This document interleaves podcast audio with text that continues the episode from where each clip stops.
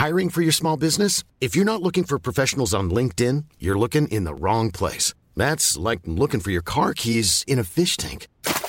LinkedIn helps you hire professionals you can't find anywhere else, even those who aren't actively searching for a new job but might be open to the perfect role. In a given month, over 70% of LinkedIn users don't even visit other leading job sites. So start looking in the right place. With LinkedIn, you can hire professionals like a professional. Post your free job on linkedin.com slash people today.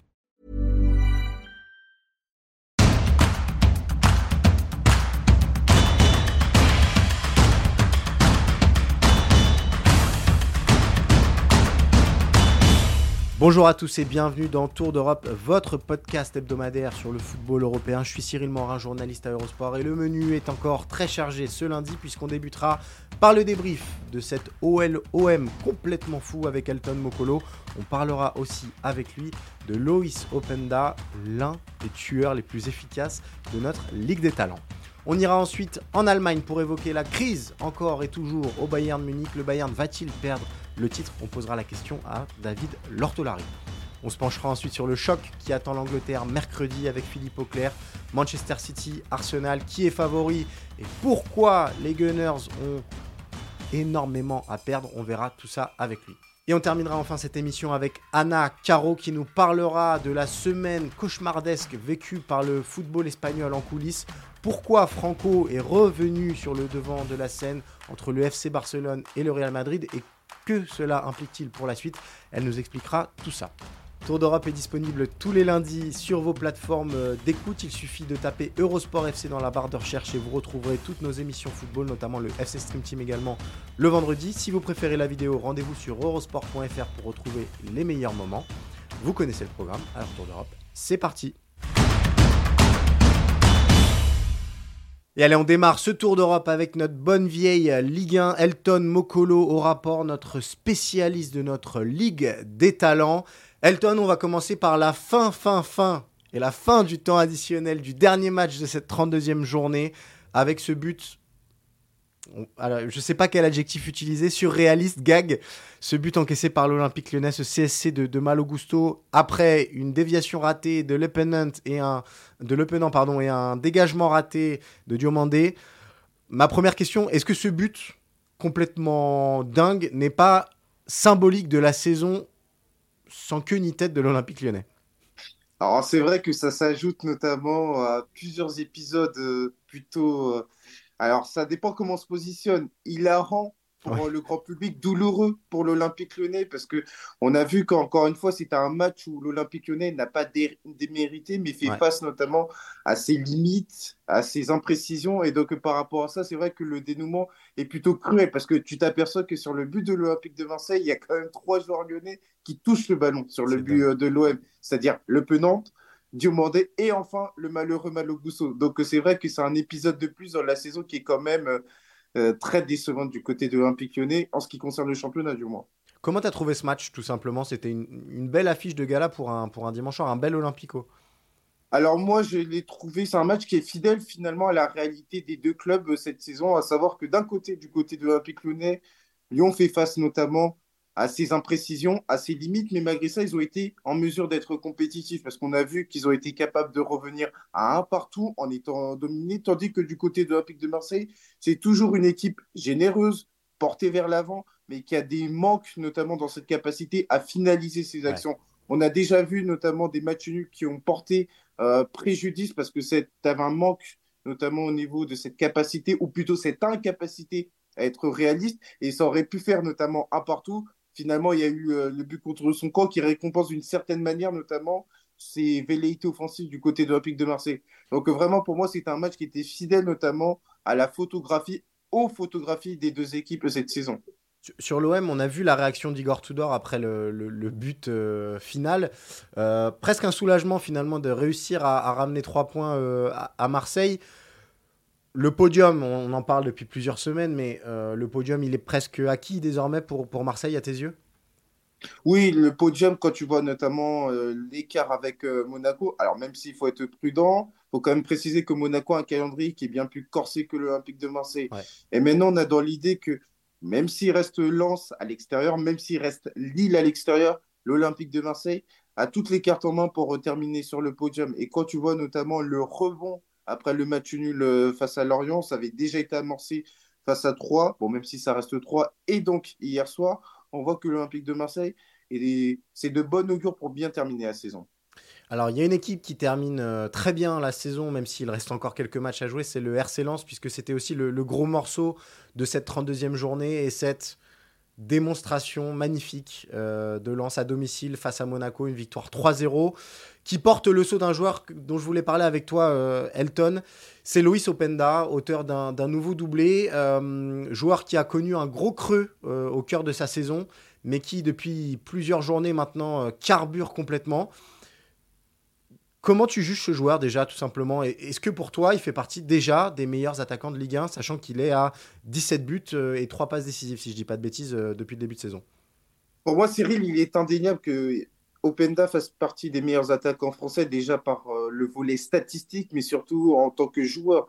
On voit bien que c'est un joueur racé pour ce que demande le football en 2023, à savoir un joueur qui est capable d'occuper la ligne d'attaque de manière seule, c'est-à-dire c'est un attaquant de largeur, c'est un attaquant de profondeur et il est surtout décisif. Et donc on a vu que face à Monaco, ça n'y a pas échappé. Donc euh, clairement, on est sur un vrai mérite d'Openda parce qu'il est, comme tu l'as dit, revenu d'une période sans but qui a été euh, compliquée, avec en point d'orgue notamment son erreur face à l'Olympique lyonnais alors qu'il venait d'entrer. Et donc il a eu du mérite notamment de s'accrocher lors de l'hiver pour mieux revenir sur le printemps, où clairement c'est l'attaquant numéro un du RC c'est l'un des tout meilleurs attaquants euh, du championnat de France.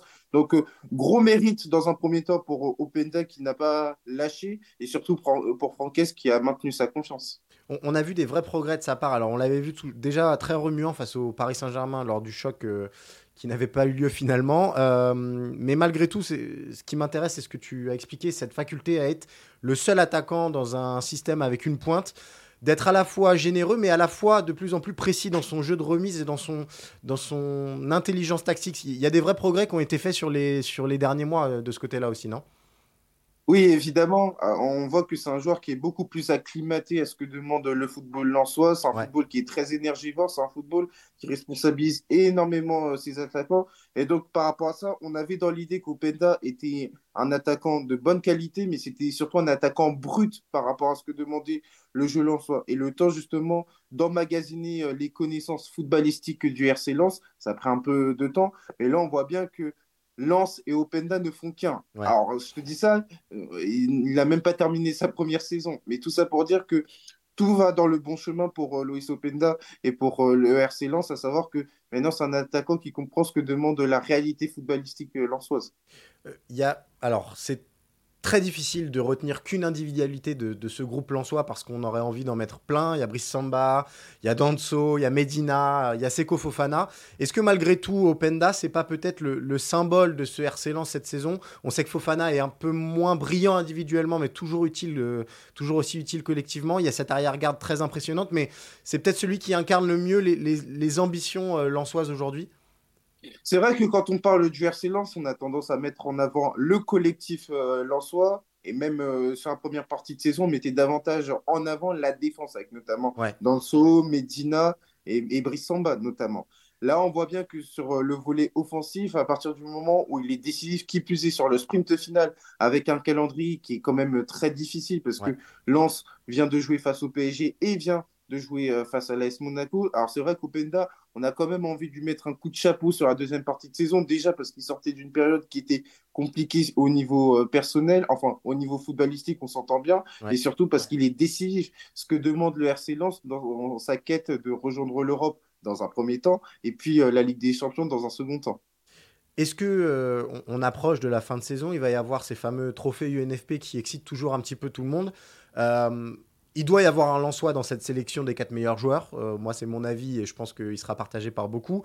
Euh, est-ce que c'est lui, parce qu'il incarne justement cet aspect décisif des choses euh, qui est nécessaire en 2023, qui a le plus de chances parmi les, les Lensois d'être dans cette sélection des, quatre meilleurs joueurs de Ligue 1 bah, Cyril, il faudra voir parce qu'on est dans la période des votes, justement. Il faut mhm. savoir que c'est des joueurs qui votent notamment. Et donc, par rapport à ça, Ma question, mon interrogation sera de savoir si les votes en ce qui concerne un joueur soi ne seront pas éparpillés. Clairement, on a évoqué la force collective du RC Lens. Est-ce que, euh, notamment les votants, auront tendance justement à valoriser Samba, Medina, Danso ou, ou un joueur comme Abdul Samed? Ou par contre, est-ce qu'ils vont davantage se tourner vers euh, Openda, par, euh, notamment grâce à sa deuxième partie de saison? Donc euh, vraiment, il y a une interrogation. Mais par contre, je peux te garantir quelque chose, Openda est un joueur légitime pour entrer dans le top 4 ou plutôt dans la liste des meilleurs joueurs de Liga parce que 17 buts dès la première saison, dans une première saison qui d'acclimatation sur le plan théorique,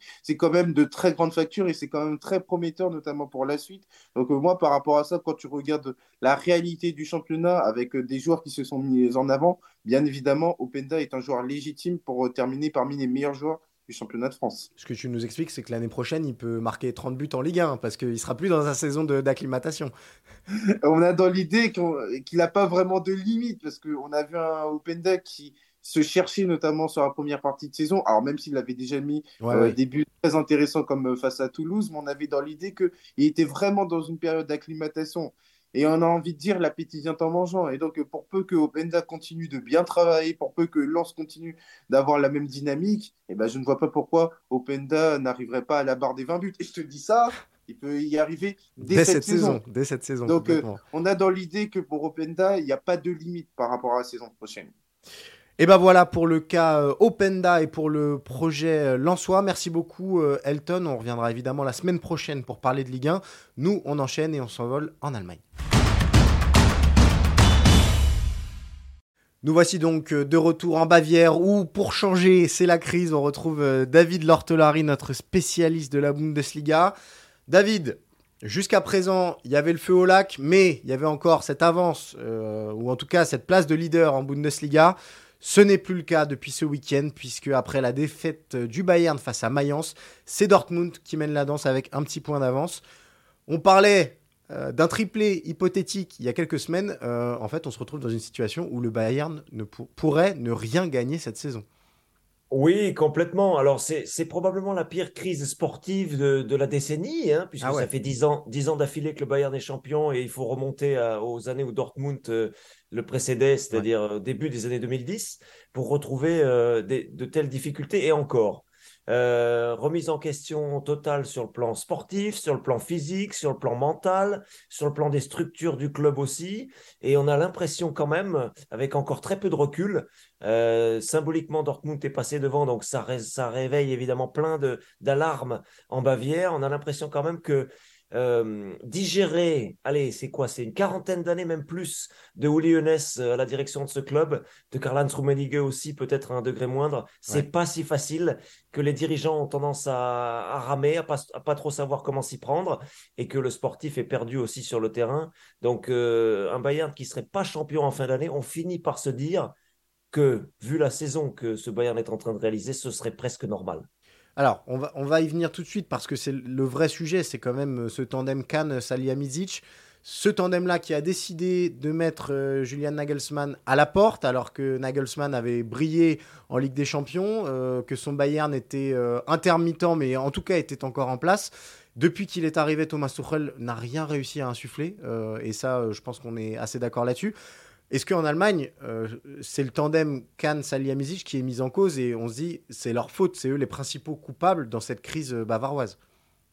Oui, on y arrive, mais il faut revenir euh, au, départ de ce projet, c'est-à-dire que Oliver Kahn, et Hassan Salihamidzic se mettent d'accord pour faire venir pour cinq ans un long terme l'entraîneur à qui il donne évidemment, par définition, puisque c'est pour cinq ans, du pouvoir c'est Julian Nagelsmann qui a, choisi, qui a choisi en grande partie son effectif, qui a choisi d'accepter de se passer d'un avant-centre euh, de haut niveau. Peut-être que les finances ont aidé aussi mhm. à faire ce choix euh, euh, un peu par défaut, qui a accepté d'empiler des, joueurs offensifs dont les profils se, bah, se marchent un peu sur les pieds, avec le Roi Sané, avec Nabri, avec Sadio Mané, avec qui sait comment, avec quelques autres peut-être aussi, Moussiala, Thomas Müller, tout ça, ce ne sont pas des avançants. Donc c'est un choix, une responsabilité peut-être de l'entraîneur derrière les, les dirigeants qui ont, qui ont accepté ces transferts. Au milieu milieu de terrain pareil. On commence à regretter cruellement et de manière criarde l'absence d'un pur numéro 6.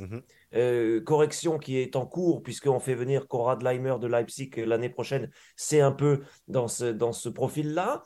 Euh, en défense centrale, de la jeunesse aussi beaucoup, même s'il y a de très belles choses de Matthijs de Liert, de Dayo Tupamecano. Euh, mais, mais cette défense centrale n'est pas infaillible du tout. Il existe sur le marché européen des défenseurs centraux qui font moins d'erreurs. Et puis dans les buts, il y a aussi un dossier avec Manuel Neuer. Ça fait quand même beaucoup avec le départ de, Lewandowski, avec Neuer absent, avec une défense centrale brinque-ballante et avec un milieu de terrain et une attaque qui sont trop portés vers l'offensive, ça fait peut-être beaucoup de responsabilités quand même pour Nagelsmann. Mais au-dessus de l'entraîneur qui a depuis été écarté, effectivement, Cyril, responsabilité pour Oliver Kahn et pour Hassan Salihamidzic. Peut-être plutôt d'ailleurs pour le second. Je vais vous expliquer très simplement pourquoi. Parce qu'Oliver Kahn veut être un chef d'entreprise, veut être un chef euh, à l'international pour le Bayern, quelqu'un qui gère avec du recul cette entreprise par rapport au terrain. Et donc, euh, la responsabilité du terrain, la responsabilité la plus proche de l'équipe, c'est évidemment celle d'Assan Salihamidzic. Et on est arrivé maintenant au stade, Cyril, où on va euh, regarder à la loupe le bilan de, de Salihamidzic. On était, on était ravis, on applaudissait lorsqu'il a fait venir le roi Sané, on a applaudi lorsqu'il a fait venir Sadio Mané. On s'aperçoit aujourd'hui que pour ces deux dossiers-là et sans doute d'autres aussi, euh, ben, c'est pas si pertinent que ça sur le plan sportif. Le Bayern n'est pas suffisamment équilibré pour être une équipe euh, stable, pour être une équipe qui fait peur. Et effectivement, on va être au moment des remises en cause, tout particulièrement, j'insiste, pour le directeur sportif Salihamidzic, qui avait certes un super bilan comme joueur, mais qui aujourd'hui doit être et va être immanquablement remis en question en cette fin de saison sur le plan de son, bilan, euh, sur les transferts notamment. Est-ce qu'il va y avoir du changement avant la fin de saison? Est-ce qu'il peut y avoir une crise institutionnelle aussi qui, s'invite euh, au, menu du Bayern Munich? Ou est-ce qu'on attendra l'été prochain pour régler tout ça sereinement et, préparer la suite euh, sereinement aussi? On est plutôt quand même sur la deuxième option, même si, même si de folles rumeurs courent au Munich avec euh, l'investissement euh, de, de la descendance d'Uli mhm. avec euh, le, retour, j'allais dire des fantômes, ce serait exagéré, mais des anciens, des septuagénaires, euh, Rummenigge, mais ce serait évidemment un très mauvais signal envoyé au développement du, Bayern. Quand une entreprise veut progresser, veut avancer, elle fait surtout appel, elle s'appuie sur ces jeunes générations. Euh, jeunes entre guillemets, Oliver Kahn n'est pas un perdreau de l'année, mais on imagine quand même très mal ici à Munich que, que, euh, que les, grands anciens présidents, ceux qui ont dominé les décennies passées, reviennent. Ce serait très hypothétique. Et donc, si on s'engage dans cette hypothèse-là, ça veut dire qu'on va laisser le temps à Thomas Tuchel de constituer son équipe, de prendre aussi euh, du recul par rapport au, quotidien, parce que c'est la première fois la semaine qu'on commence là actuellement, où le Bayern va pouvoir travailler pendant une semaine à l'entraînement, tranquillement, sans être euh, en, permanence dans, le, dans les, semaines anglaises, comme on dit en mhm. Allemagne, c'est-à-dire jouer le mercredi ou le mardi et puis jouer le week-end à nouveau. Et on peut imaginer donc, imaginer, parce que ce n'est pas certain du tout, que le Bayern finisse plus fort sa saison, avec un peu de repos, avec euh, du recul aussi dans les têtes et avec euh, des batteries un petit peu rechargées. Et derrière, se donner donc cet élan pour l'été prochain, avec forcément du recrutement aussi. On parle notamment bien sûr de l'avant-centre. On va dépasser sans aucun doute la barrière des 100 millions d'euros, Cyril, pour le recrutement ah dans, dans, ce domaine. Ça s'évoque maintenant euh, aujourd'hui, bien sûr. C'est plus du tout un tabou maintenant en, Bavière, ces sommes-là? Ben, si on veut rivaliser avec les, top clubs, euh, trois, trois quarts de finale consécutifs de Ligue des Champions, c'est un cran trop bas. Et donc, si on veut aller en demi-finale, si on veut aller en finale, il va falloir un top joueur en attaque. Et on commence évidemment, évidemment à parler de ça, les supporters, les, journalistes. Donc oui, il va y avoir du changement. Je, suis encore euh, très loin de penser que Thomas Tuchel serait remis en cause, même si, tu l'as dit très justement, Cyril, pour l'instant, il n'a absolument rien réussi à apporter et rien réussi à bouleverser. Mais on peut imaginer quand même que c'est trop tôt. Il a 5-6 semaines de présence et pour l'instant, effectivement, il n'a pas eu euh, la marge pour agir réellement.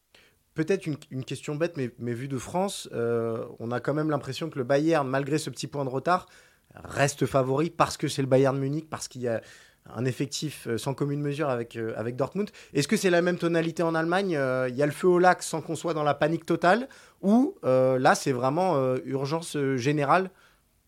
On est un peu entre les deux parce que Dortmund se retrouve dans une position nouvelle. Dortmund mhm. va devoir psychologiquement gérer le fait d'être devant, le fait d'être chassé à présent. Et ça, évidemment, pour Dortmund, c'est un peu nouveau euh, sur la saison et sur la décennie passée. Euh, il y a un calendrier peut-être un tout petit peu plus facile pour le Borussia parce que le Bayern va devoir encore rencontrer le RB Leipzig, qui est évidemment candidat à une place en Ligue des Champions en fin de saison. Donc ce sera un match difficile pour le Bayern. Mais euh, voilà, l'une des hypothèses, l'un des scénarios sur les cinq matchs de championnat qui restent, c'est que le Bayern remporte tout. Et donc Dortmund va être contraint de remporter tout, lui aussi. Un match nul du, du, Borussia le ferait repasser deuxième. Euh, donc suspense total. Et évidemment, les avis divergent selon qu'on est sympathisant du Bayern, selon qu'on est euh, un ancien de ce club ou selon qu'on est à l'inverse tendre pour le Borussia. Grosse, grosse incertitude.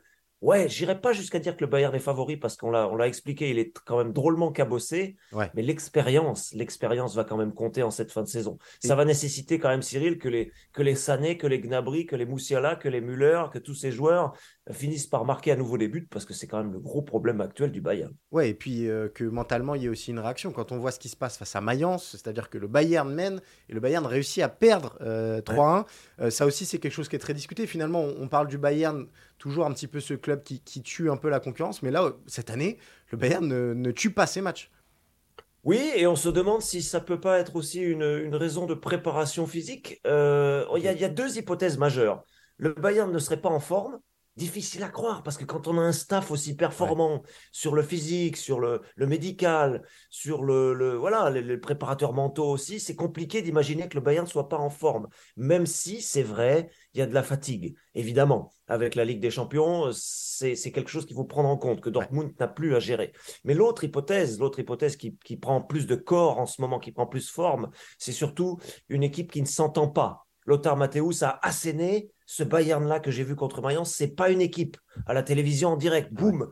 Et effectivement, on a l'impression qu'il y a des petits groupes, qu'il y a des petites tensions, qu'il y a des joueurs qui se comprennent pas, qui s'entendent pas.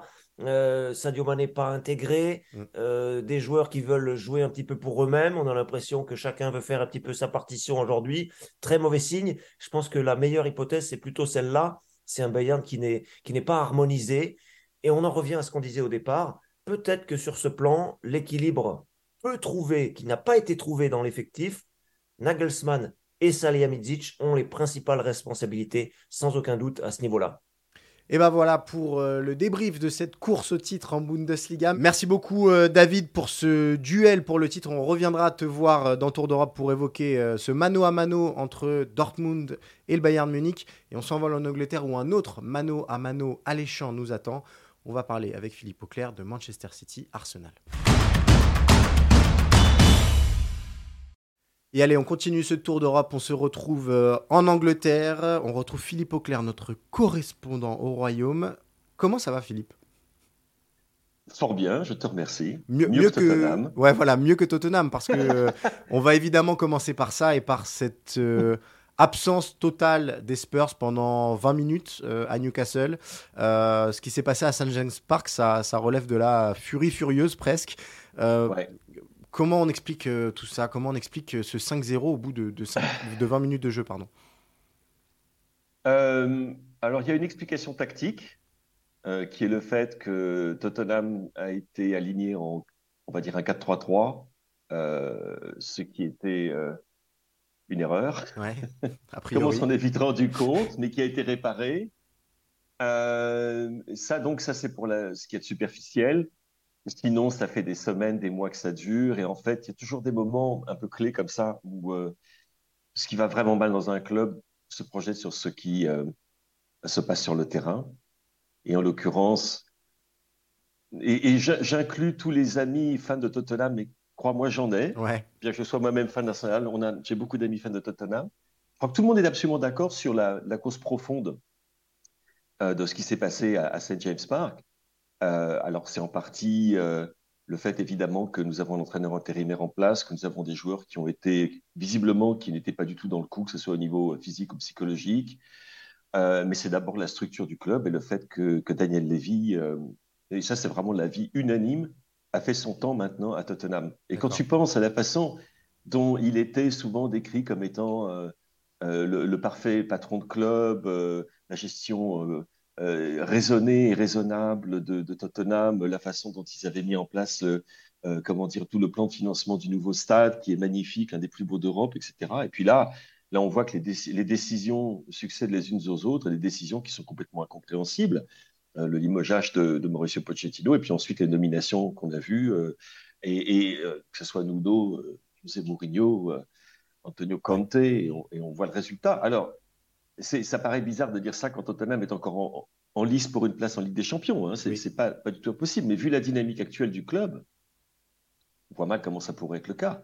Et il faut qu'il se projette sur l'avenir. Et le problème, c'est que, alors évidemment, on va se projeter sur l'avenir pour retrouver un, manager à temps plein, certes, mais euh, le, problème, le plus gros problème de Tottenham maintenant, c'est pas un problème euh, qui est sur le banc ou dans les autres techniques, dans le vestiaire un petit peu, mais c'est surtout dans, le boardroom, dans, la mhm. salle du directoire. Et, de ce côté-là, ben, que faire en attendant que, euh, que Daniel Levy s'en aille?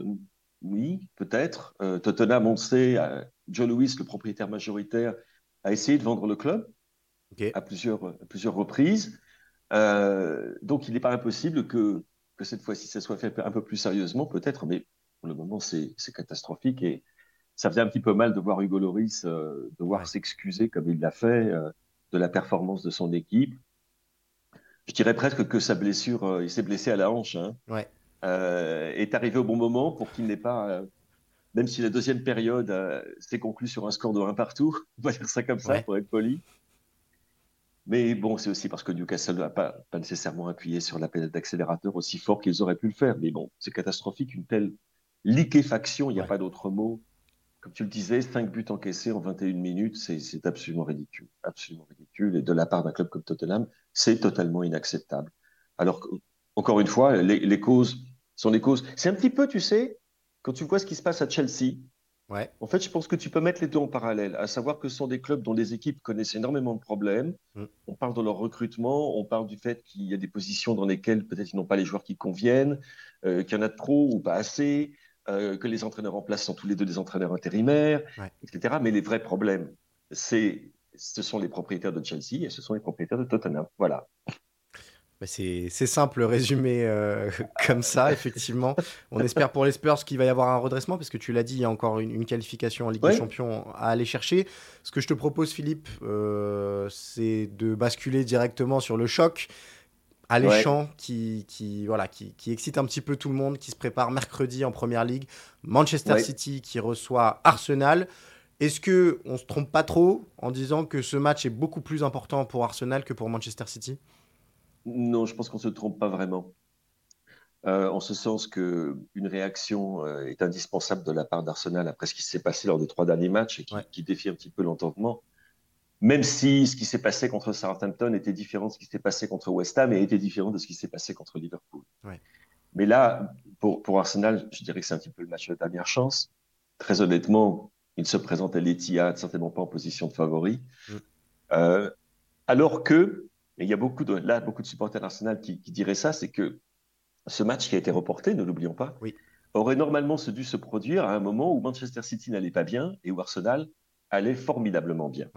Là, on est dans une situation un petit peu différente avec un Manchester City qui, de semaine en semaine, nous impressionne de plus en plus, puisque les performances se ressemblent, mais la, constance, la régularité dans, la qualité de ces performances est quelque chose qui est tout simplement bluffant. Mm.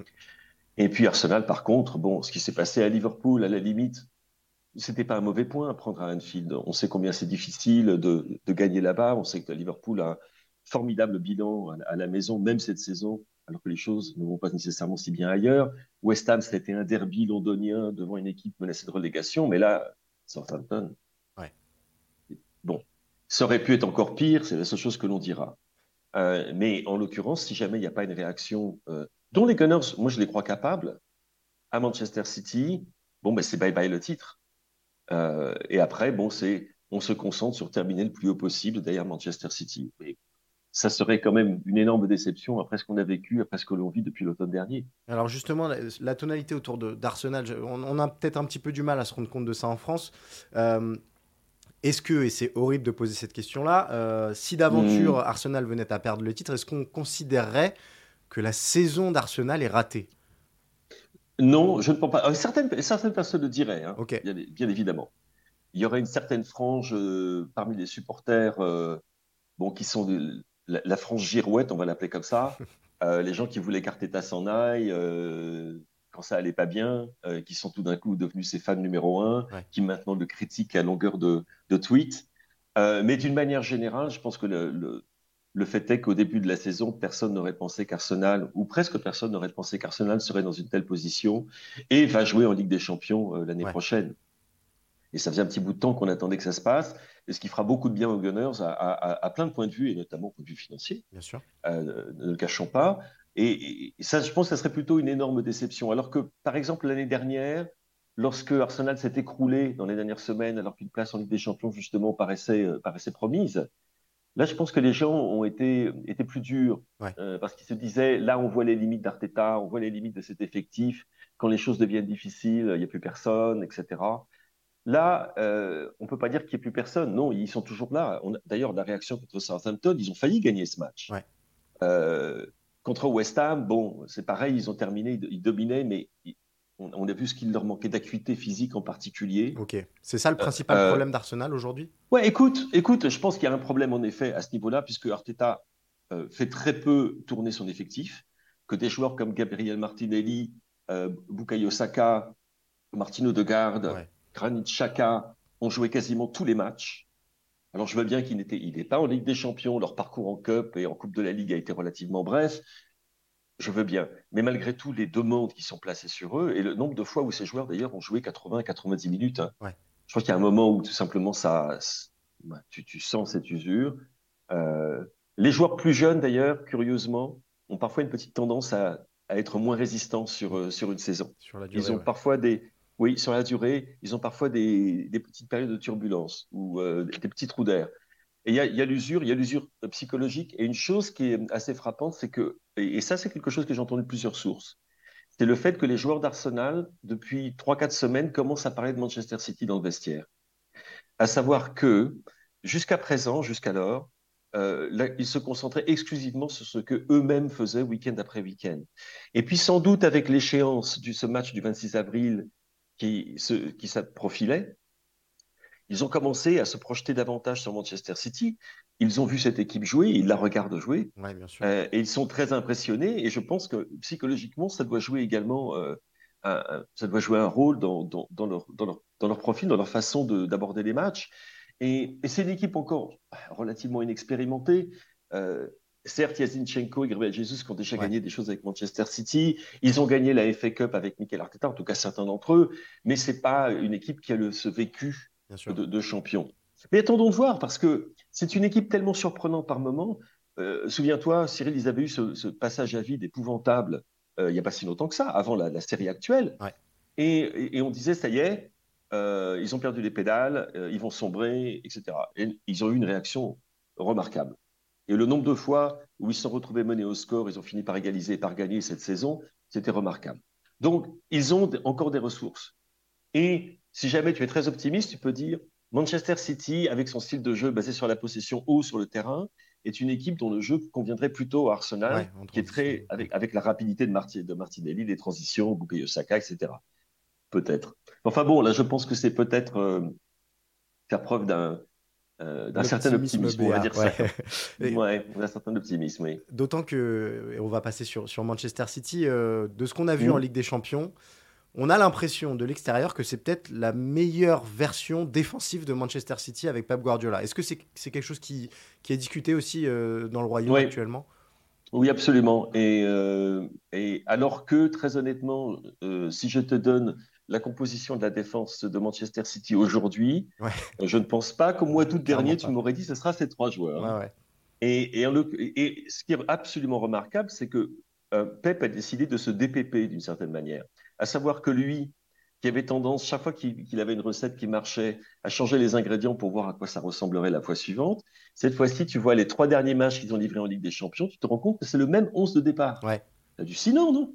Et, en plus de ça, avec ce système, ce back three qui fonctionne très bien, avec Akanji, qui est vraiment l'une des énormes satisfactions, je pense, au niveau du recrutement de, City, Ruben Diaz, qui est redevenu le Ruben Diaz absolument impérial. Ah oh là là. Et puis, Nathan Ake, qui est un joueur, tu sais, que j'adore. Mhm. Je n'ai jamais compris que Chelsea le laisse partir et qui nous montre pourquoi. Avec Ederson derrière, donc ça va. Et puis, devant ça, tu as Rodri euh, qui a pris une, une, dimension dont je ne pense pas que tout le monde était certain qu'il puisse l'acquérir. Il, avait été assez critiqué. On se disait, mais comment est-ce que Manchester City va faire pour euh, vivre l'après Fernandinho? Eh bien, maintenant, c'est l'ère Rodri. Et à côté de ça, John Stones, dans cette nouvelle position euh, assez incroyable, derrière droit qui joue au milieu de terrain, grosso modo, puisque c'est ça, hein, selon qu'ils ont pas le ballon. Et, défensivement, c'est vrai que tu as une, euh, une assise qui est, qui est remarquable, d'autant plus quand tu vois le boulot défensif qu'abattent Bernardo Silva et Jack Grealish. C'est incroyable. Donc, à ce niveau-là, je pense, je pense que tu peux dire que c'est l'équipe la plus équilibrée qu'il ait mise en place, en, tout cas en Angleterre. Est-ce que euh, on parle du triplé potentiel de, Manchester City mm. en, Angleterre? C'est quelque chose qui revient de, plus en plus, euh, étant donné euh, les temps de passage au, 24 avril? Oui, oui, on en parle de plus en plus. Alors, ça ne sera pas simple, hein, parce que finale de Cup contre Manchester United, souvenons-nous de ce qui s'est passé dans le derby de Manchester cette saison. C'était un, petit peu à part. Euh, une finale de Cup, un derby, c'est à part. Euh, en Ligue des Champions, ils paraissent tellement supérieurs à tout le monde que voilà. Mais le prochain adversaire euh, de Manchester City en Ligue des Champions est un de ces adversaires dont on, dit si fréquemment que oh, il n'est pas à la hauteur, il n'est pas aussi bon que d'habitude, et puis il va au bout. Ils finissent toujours par gagner, voilà. Exactement. Je pense qu'on n'a pas besoin de donner leur nom, tout le monde aura deviné de qui il s'agit. Absolument. et quant au championnat, encore une fois, c'est souvent de manière inattendue que ces, duels pour le titre se résolvent. C'est pas toujours dans les matchs au sommet. Là, c'est un petit peu une exception ce qui se produit le, 26 parce que Arsenal est dans l'obligation de faire quelque chose. Sinon, il redonne vraiment la main à Manchester City. Et vu comment ils sont, tu peux pas t'imaginer que le rouleau compresseur va s'arrêter euh, euh, pour quelques hérissons qui auront le, le malheur d'être sur sa route jusqu'à la fin de la saison. mais par contre, si Arsenal venait à faire un coup, même un match nul, tu regardes derrière et tu te dis, il y a encore quelques pots de banane. Souvent, il y a des, choses inhabituelles qui se produisent. Par exemple, ils avaient perdu deux points contre Nottingham Forest en toute fin de rencontre mhm. en championnat, alors qu'ils avaient eu, je ne sais pas, quelque chose comme 13 tirs cadrés à zéro, et ils concèdent un but dans les dernières secondes, et ils concèdent le match nul. Donc ça peut se passer. Il y a Brighton, bien évidemment, qui est le club dont tout le monde pense que s'il y a un club qui peut battre Manchester City, en ce moment, c'est Brighton, parce qu'encore une fois, on peut pas dire qu'ils aient eu beaucoup de veines contre Manchester United en demi-finale de Cup. C'est hein, le moins qu'on puisse dire. Donc, euh, mais et, on se souvient également, je crois qu'on est un petit, peu échaudé parce que l'on disait l'année dernière, mon Dieu que ça paraît loin, quand Liverpool à ce stade de la saison était en, passe de réaliser un quadruplé. Tout à fait. Et on se souvient de ce qui s'est passé. Donc la prudence est de mise. Prudence est de mise, mais rendez-vous malgré tout mercredi soir pour mmh, ce choc euh, qu'il ne faudra manquer sous aucun prétexte. Euh, merci beaucoup euh, Philippe. On se donne rendez-vous la, semaine prochaine avec Arthur et nous, on va passer à la page espagnole. Et allez, on termine ce tour d'Europe pour l'Espagne. On retrouve un petit peu de soleil avec Anna Caro. Comment ça va Anna ça va très bien et toi? Ça va, ça va. Euh, week-end agité encore euh, en Espagne avec cette victoire du FC Barcelone face à l'Atlético. Euh, j'aimerais bien te demander, parce que on a vu passer certains commentaires élogieux autour d'Eduardo Camavinga. Tu nous confirmes que c'est devenu l'arrière-gauche titulaire du Real et que personne ne semble en mesure de le déboulonner de ce poste-là actuellement. Bah, actuellement, non. Et surtout qu'on sait que l'habituel titulaire, c'est Ferland Mendy. Mm. Et qui honnêtement euh, n'a jamais vraiment brillé euh, du côté du, du, Real Madrid. En tout cas, ce qui lui a toujours manqué, c'est euh, la constance. là, il est encore blessé, donc bah, il laisse la place à Kamavinga. Je pense que ça va être dur pour lui de la reprendre parce que lui, justement, Kamavinga, c'est au début, ça a été un peu compliqué au poste d'arrière gauche, ce qui est normal vu que c'est pas son poste. il a vraiment énormément progressé en très très peu de matchs. Aujourd'hui, il est ultra complet, presque comme latéral gauche, en seulement même pas 2-3 mois. Euh, donc, euh, ce qui va devenir latéral gauche jusqu'à la fin de la saison, peut-être. Ou de sa carrière, euh, même, si on va plus loin. plus longtemps, je sais pas, parce que quand on entend, quand on entend Ancelotti, il dit qu'il est très très bon comme latéral gauche, mais qu'il sait qu'à l'avenir, ce sera un grand milieu. Il dit juste que pour l'instant, le fait d'être capable de switcher de position comme ça, ça va pouvoir l'aider lui-même en fait dans sa progression derrière sur le placement, etc. en tant que, que milieu de terrain. Alors, on va parler du Real encore, mais peut-être sur le champ un peu plus politique. on s'était déjà eu pour parler de, l'affaire Negreira. On va ouvrir sur la semaine, on va utiliser un mot, ouais, semaine un petit peu cauchemardesque vécue par, par le, football espagnol avec euh, bah, ces accusations très lourdes euh, entre le FC Barcelone et le Real Madrid. Alors est-ce que peut-être tu peux nous faire un petit récap de ce qui s'est passé la semaine passée? On rappelle l'affaire Negreira pardon, qui concerne donc euh, une potentielle fraude du FC Barcelone concernant l'arbitrage pendant plusieurs années. et là on est passé sur un tout autre level et sur un tout autre terrain. Oui, alors en fait, il euh, faut savoir que les relations entre le Real Madrid et le FC Barcelone sont assez bonnes depuis quelques temps, notamment depuis le retour de Laporta à la tête du club, euh, parce qu'ils ont des intérêts communs, hein, tout simplement. Euh, ils sont un peu en guerre contre la Liga, contre Javier Tebas.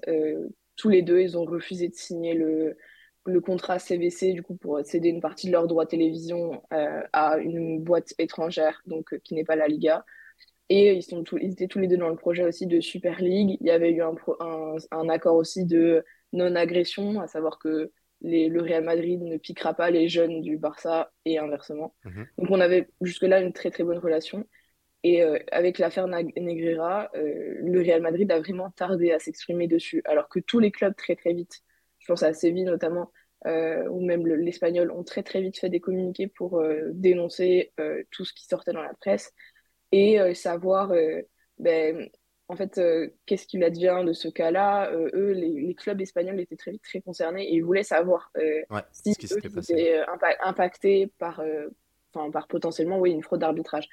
et le Real Madrid a vraiment tardé et a fini par faire un communiqué presque allez, trois semaines après le début de l'affaire pour dire en fait, bah, voilà, nous aussi on est, on est préoccupés par cette affaire-là et on se constitue partie civile. Et ça a un peu marqué un tournant euh, dans la relation entre les deux clubs. Euh, parce que, euh, enfin, comme le rapportait des médias catalans, euh, Joan Laporta s'attendait pas du tout à ça. Ouais. il s'attendait pas à ce que le, enfin, à ce que le Real réagisse. Oui, parce qu'en fait, ils avaient quasiment l'obligation de par leurs supporters finalement de mhm. se positionner. Mais le fait de se constituer partie civile, c'était vraiment une surprise du côté du Barça. Et ils l'ont assez mal pris. Derrière, on avait eu quand même deux classicos dans lesquels il n'y a eu aucun repas entre Pérez, euh, Florentino Pérez et Joan Laporta. Ok. Ce qui est pourtant une tradition, en fait, souvent avant les, avant les classicos, surtout qu'on sait que de base, ils ont pas mal d'intérêts communs. Euh, et après, on a eu donc cette fameuse conférence de presse de Joan Laporta, de Joan Laporta dans laquelle il dit que euh, en gros, c'est un peu ridicule que le Real se plaigne de l'arbitrage et de soupçons de fraude, etc quand eux, ils sont, je cite, le club du régime. Euh, derrière, il y a cette réponse du, du Real Madrid euh, qui est folle. Oui, oui, et la, Joan Laporta, il dit d'ailleurs que euh, il, est le club du régime pendant 70 ans. Le franquisme, ça n'a pas duré 70 ans, donc c'est voilà, c'est un peu arrangé derrière. Le Real Madrid a pris ça comme une attaque justement par rapport au franquisme. Ouais. Et on a oui cette fameuse vidéo qui sort pour trouver, entre guillemets, des liens entre le FC Barcelone et le franquisme. Euh, Pour ceux qui l'ont pas vu, peut-être ouais, peut rappeler ce qui, est, ce qui est montré dans cette vidéo qui dure 4 minutes, qui a été mis sur le compte Twitter du Real, qui est un des comptes Twitter les plus suivis au monde. Euh, et c'est donc des extraits historiques qui essayent de faire un lien de cause à effet entre. Euh, enfin, qui essayent de prouver que le FC Barcelone était soutenu par le régime franquiste, c'est ça? Ouais, c'est ça. En fait, c'est euh, bah, principalement dans la vidéo, on a des images euh, de l'inauguration du Camp Nou, euh, qui a été inauguré du coup pendant l'Espagne franquiste. Donc, évidemment, avec des leaders franquistes, vu qu'à l'époque, rien n'échappait à la sphère politique. et on a plusieurs accusations, notamment le fait que pendant le régime de Franco, le Barça aurait, euh, aurait été, euh, enfin, il avait eu trois fois une dette insolvable que Franco aurait effacée pour permettre au Barça de continuer. Euh, le fait que pendant le régime de Franco, si on prend toute la période franquiste, c'est le Barça qui a remporté le plus de titres par rapport au Real Madrid. donc c'est plusieurs faits comme ça qu'ils énoncent et qui disent derrière, bon bah voilà, en fait le club du régime c'était le FC Barcelone. Euh, ce qui est faux, évidemment, mais euh, ce qui, en fait, c'est une sorte de manipulation d'image, clairement, puisque, euh, puisque oui, déjà utiliser ces images de, de l'inauguration du Camp Nou, alors qu'à l'époque, le club était entre guillemets sous tutelle, à savoir que son dirigeant était un proche de Franco. Mhm. et qu'il y avait évidemment, oui, donc ce qu'on disait, des politiques présentes sur place. Euh, voilà, on, enfin après, on, sait très bien, dans une dictature, euh, globalement, il n'y a, a, pas forcément de belles images qui en sortent. Euh, donc tout ça, pareil dans les faits qui sont énoncés, il y en a certains qui sont faux, d'autres qui sont sortis de leur contexte pour, bah, évidemment, favoriser le discours que, que tient le Real Madrid. Le plus grave, finalement, dans tout ça, c'est que c'est de faire passer effectivement le Barça comme le club du régime, alors qu'on sait que, comme le Real Madrid d'ailleurs, parce que Madrid a longtemps résisté au franquisme, la ville de Madrid, je parle, euh, le, Barça a beaucoup souffert du, du, franquisme, comme toute la région de la Catalogne. D'ailleurs, il était vu comme le club des Catalans, qui étaient eux-mêmes vus comme des séparatistes, euh, des gens anti-régime, dont beaucoup ont été fusillés, etc. Euh, et vraiment réécrire l'histoire comme ça, alors qu'en fait, en Espagne, c'est une histoire qui est très, très fraîche. Ouais et surtout qui est très peu ou mal enseigné à l'école. Euh, en fait, après à la chute du franquisme, il y a eu très peu de purges, on va dire. Il y en a beaucoup qui étaient à des postes importants dans les administrations, qui y sont restés. Euh, et donc, du coup, il n'y a pas eu ce qu'on appelle le devoir de mémoire. Euh, et, et, donc, il a tendance à croire que bah, cette vidéo, qui est effectivement publiée par le, le Real Madrid, on a des supporters du Real Madrid qui sont pas forcément au courant de leur propre histoire, du coup, si on prend pour les Espagnols, euh, qui vont croire ce que publie le Real Madrid. Et c'est normal, entre guillemets. C'est juste, c'est un manque de responsabilité de la part du Real Madrid de publier ça. comme je pense qu'il était clairement pas nécessaire que Joan Laporta s'attaque au Real Madrid sur l'aspect club du régime quand tu es toi-même dans une des plus grosses affaires du football espagnol. Ouais. alors pour rappel, euh, les dates du franquisme, c'est 1936 avec cette guerre civile jusqu'à la mort de Franco en, 75, donc effectivement événement assez récent. Moi, je vais, je vais me transporter dans l'histoire euh, moderne et dans ce que ça implique peut-être comme conséquence euh, à court terme entre les deux clubs. tu as mentionné le, le, nom de Super League. Ma première question, c'est est-ce que ça acte la mort de la Super League ou en tout cas la participation du Real et du Barça main dans la main dans ce projet de Super League Honnêtement, je pense pas. Euh, parce que financièrement, les deux clubs, ils savent qu'il faut vraiment qu'ils fassent quelque chose pour euh, s'en sortir face aux fameux clubs États qui dénoncent mhm. sans cesse. Donc je pense que, bon là, honnêtement, ça allait vraiment beaucoup trop loin. Hein. la guerre euh, Real-Barça au point de réécrire l'histoire, une histoire qui a fait des milliers de morts, hein. donc c'est vraiment allé très très loin. pour autant, en fait, il faut se rendre compte que cette vidéo, nous en France, elle, elle a limite plus choqué que, euh, en, qu'en Espagne. Parce que justement, en Espagne, il y a beaucoup de gens qui, euh, euh, bah, qui n'ont pas cette conscience-là sur l'histoire de, de, leur pays, etc. D'ailleurs, quand on discute avec des étudiants, des fois en, en Espagne, c'est des parties de l'histoire qui n'évoquent des fois même pas, en fait, en cours. Donc, c'est des choses. en fait, il y a très peu de gens en Espagne, à part du coup les Catalans et les descendants des résistants qui ont subi le franquisme qui se sont indignés face à la vidéo. Même la télé euh, catalane, etc., qui elle-même avait publié un, reportage expliquant que euh, le, le Real Madrid était le club du régime en pointant tous les liens, etc. Donc c'est un documentaire qui est un peu plus, un peu plus vieux. Mais donc, en ayant fait ce travail-là, il n'y a pas eu la, démarche, la démarche inverse de dire c'est faux. Donc en fait, euh, je pense que ça reste, dans leur, en tout cas dans l'esprit local, comme euh, une erreur entre guillemets de communication. Euh, euh, voilà, c'était malheureux entre guillemets. le, d'ailleurs, le Barça, de, de ce que sort dans la presse catalane, c'est que il trouve que le Real Madrid s'est presque pris lui-même les pieds dans le tapis en sortant cette vidéo et en se ridiculisant. Mais là, récemment, il y a des gens du FC Barcelone, Foustré qui est mort. Oui. Et on a eu le droit à un communiqué du Real Madrid quasiment instantanément alors qu'on sait qu'il tarde souvent. Donc, est-ce que là, il n'y a pas aussi une, volonté de se racheter? Peut-être. On, va sur, vers une désescalade, en tout cas, c'est ce que tu as l'air de nous expliquer. On, va, on va certainement aller vers une désescalade parce qu'en fait, c'est dans l'intérêt de tout le monde. Euh, dans l'intérêt, enfin, en tout cas, euh, des deux, présidents actuels qui euh, veulent vraiment leur Super League et qui veulent vraiment continuer à cracher sur la Liga autant qu'ils peuvent donc, euh, en fait, ils vont vite retrouver des, centres d'intérêt commun, je pense. Ok. Est-ce que finalement, l'ennemi commun, parce qu'il y a un troisième homme dans l'affaire Negreira euh, qu'on a évoqué parfois, euh, mais qui est très présent médiatiquement, c'est Javier Tebas. Est-ce que finalement, l'ennemi numéro un du duopole Barça-Real, c'est pas Javier Tebas? Oui, si, ça l'est. en partie parce que Javier Tebas, bah, c'est ouais, quelqu'un qui va prendre énormément la parole dans les médias et qui va lui-même parfois aussi euh, enfin, modifier un peu la, vérité. Mhm. Euh, ben, on sait que dans l'affaire Negreira, il est quand même accusé d'avoir envoyé un faux document. Bon, alors en fait, pas vraiment un faux document, mais bon, euh, voilà, il a voulu influencer, on va dire, euh, le, le, le, tribunal qui, qui, est en charge de, de l'affaire. Bon, Florentino Pérez, lui, il est moins en grippe avec Javier Tebas parce que le Real Madrid est moins en difficulté financière que peut l'être le Barça. Euh, le Barça a clairement besoin de Javier Tebas en fait pour valider ses comptes, euh, pour valider son fair play financier. Euh, donc, est-ce que les, ils vont se retrouver juste autour de, de leur haine de Tebas? Je pense que c'est plutôt la Super League qui va faire le lien entre, entre les deux.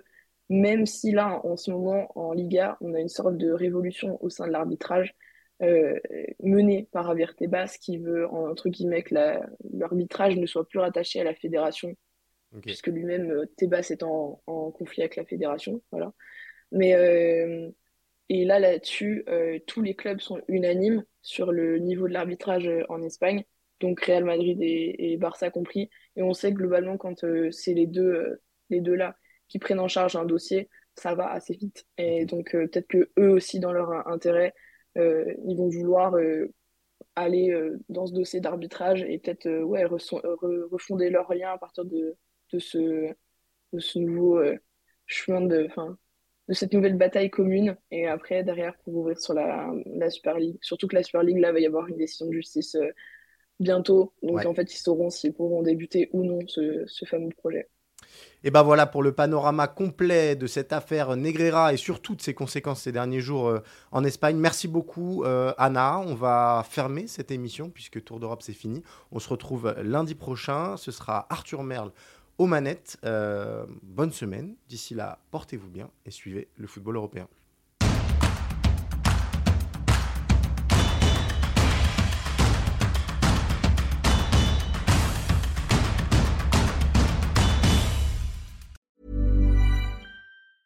Hey, it's Paige DeSorbo from Giggly Squad. High quality fashion without the price tag. Say hello to Quince.